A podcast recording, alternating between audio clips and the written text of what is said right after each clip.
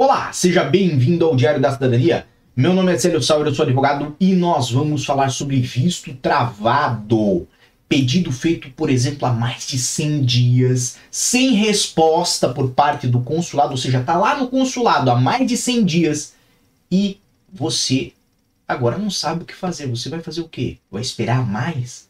Vamos dar 200 dias, 300 dias, vamos dar 3 anos talvez? Calma lá, Vamos conversar um pouco mais sobre isso. Isto que é um dos temas que vocês me sugeriram ali no meu Instagram, no arroba Sauer. Muito obrigado a todos vocês que mandam essas sugestões para nós lá no meu Instagram. Por quê? Porque essas sugestões nos ajudam a produzir conteúdo aqui, também nos ajudam a produzir conteúdo lá. Então nós conseguimos ter conteúdo aí todos os dias para você aqui no YouTube lá no Instagram, até no TikTok, meu amigo, para você ter ideia, graças a vocês, tá bom? Então, vamos falar sobre esse assunto que realmente preocupa muita gente. Por quê? Porque quando você faz um pedido de visto, você está tentando tomar a atitude certa, fazer o processo correto e vir da forma correta para Portugal. Até aí tudo bem. É bom para você, é bom para o governo português. Agora, quando as coisas não correm bem, geralmente quem se prejudica é você não é o governo.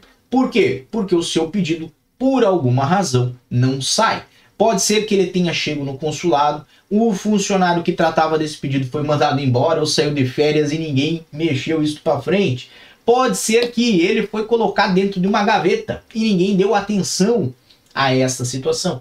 Então, óbvio, né? Como eu não estou dentro do consulado, você não está dentro do consulado, você espera, espera, espera e pode acontecer de passarem aí vários dias sem uma resposta, até às vezes 100 dias sem uma resposta. Então o que, que você deve fazer nesses casos? Deve, evidentemente, notificar o consulado e o superior hierárquico desse consulado que recebeu os seus documentos para que prestem informações, para que expliquem por que, que está sendo ultrapassado o prazo de análise de um processo de visto de residência. Lembrando que aqui em Portugal os processos de visto eles têm um prazo definido, certo? Em lei.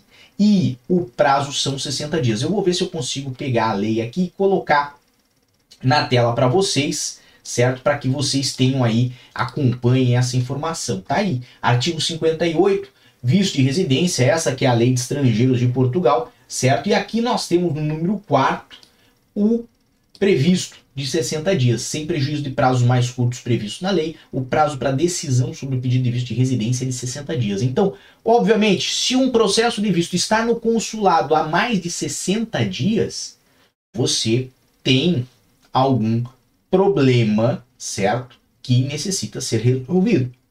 Não estou dizendo que o seu processo de visto está com problemas.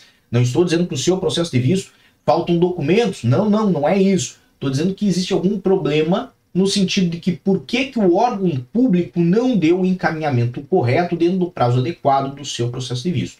E isso só vai acontecer se você for atrás de buscar informações, de notificar é, é, legitimamente, inclusive, porque você é a parte interessada, né, este consulado, de que os prazos foram ultrapassados. Bom, então, obviamente, se você está nessa situação, cabe a você se movimentar, porque se você continuar a esperar, nada vai acontecer e talvez pode ficar aí piora a sua situação, pode passar muito mais prazo e gerar até prejuízo. Se você quer mais informações, inclusive sobre vistos, você pode ir lá no diariodacidadania.com, nós temos uma área aqui só sobre vistos, certo?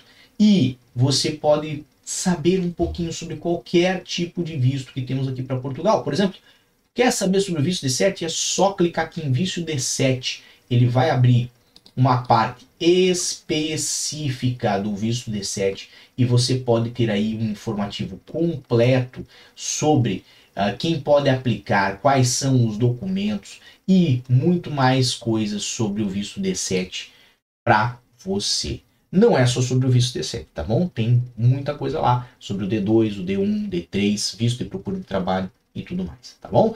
Bem, por enquanto é só. Um grande abraço a todos, muita força e boa sorte e tchau. O que você acaba de assistir tem caráter educativo e informativo. Compõe-se de uma avaliação genérica e simplificada. Agora, se você quer saber de fato como as coisas são, você vai ter que ler.